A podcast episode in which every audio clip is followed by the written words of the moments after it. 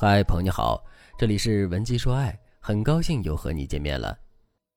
昨天赵女士刚刚联系我说，她和老公互殴进了医院，现在刚出院，老公扬言要离婚，赵女士也不甘示弱，两个人在医院又闹了起来。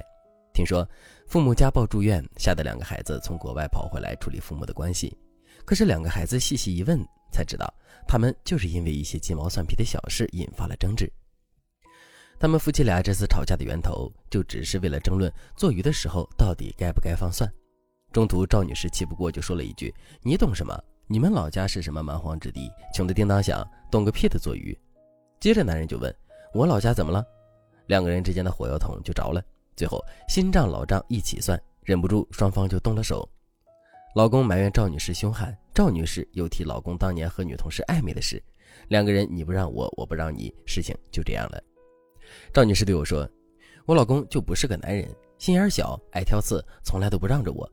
之前挣的没我多，还敢在外面胡搞，不要脸的玩意儿！要不是为了孩子，我早把他踹了。”赵女士说这话的时候，几乎是咬牙切齿。而赵女士的老公说话也是这个风格，什么难听就骂什么，一生气就把赵女士贬得一无是处。他们的女儿听了吵架的过程，哭笑不得地说：“就这么点小事儿，你们至于吗？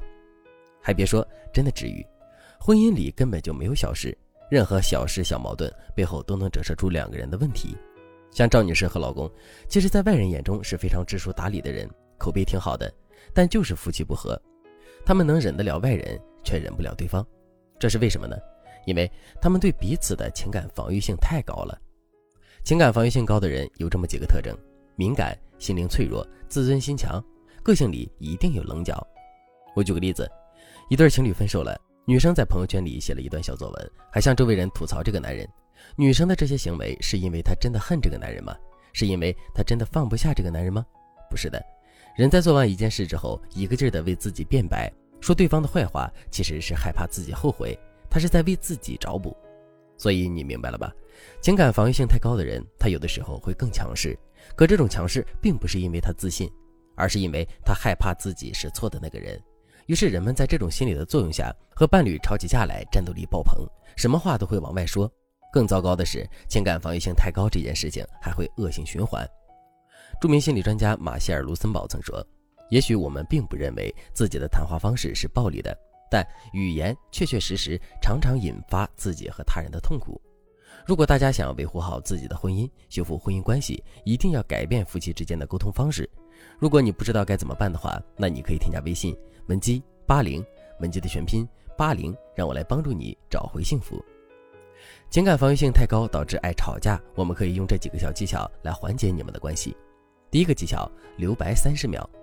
我们在生气的时候特别想怼对方，可殊不知一句话你没说出去之前，你是这句话的主人；说出去之后，你就是他的奴隶。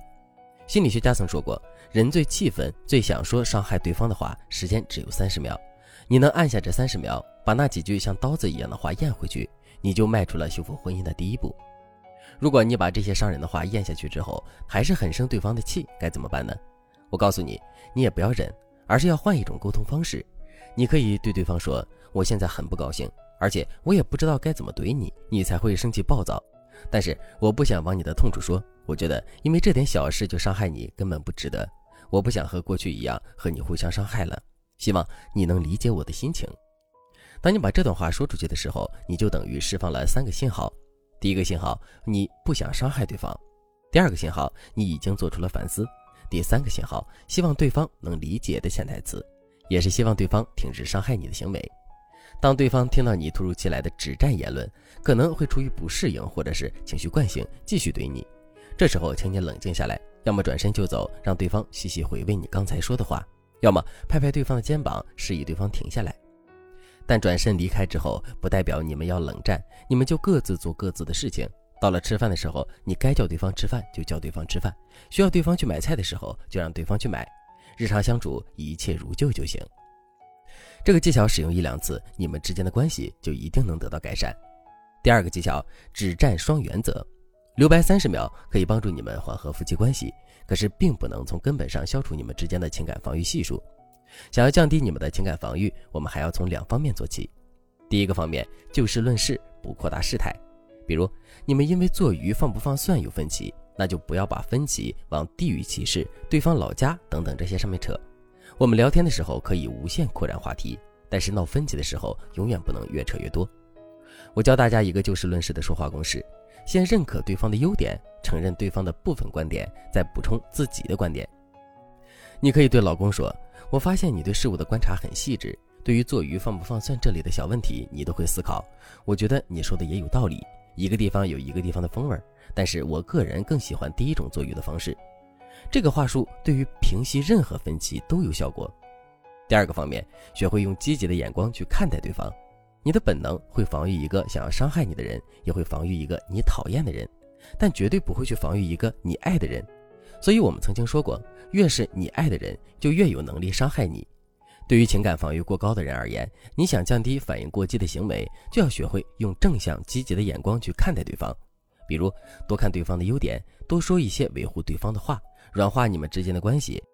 当对方做完家务之后，你就可以及时的给予对方称赞和期待，用积极的态度对待对方。也有实操攻略，你可以每天想对方的三个优点，每天找出一件对方做得好的事情，然后告诉对方做得好。坚持两周，你们夫妻的关系一定能够改善。其实改善夫妻关系的方式还有很多，如果你也想修复夫妻关系，那你可以添加微信文姬八零，文姬的全拼八零。让我来帮助你实现幸福的心愿。好了，今天的内容就到这里了，感谢您的收听。您可以同时关注主播，内容更新将第一时间通知您。您也可以在评论区与我留言互动，每一条评论、每一次点赞、每一次分享，都是对我最大的支持。文姬说爱，迷茫情场，你的得力军师。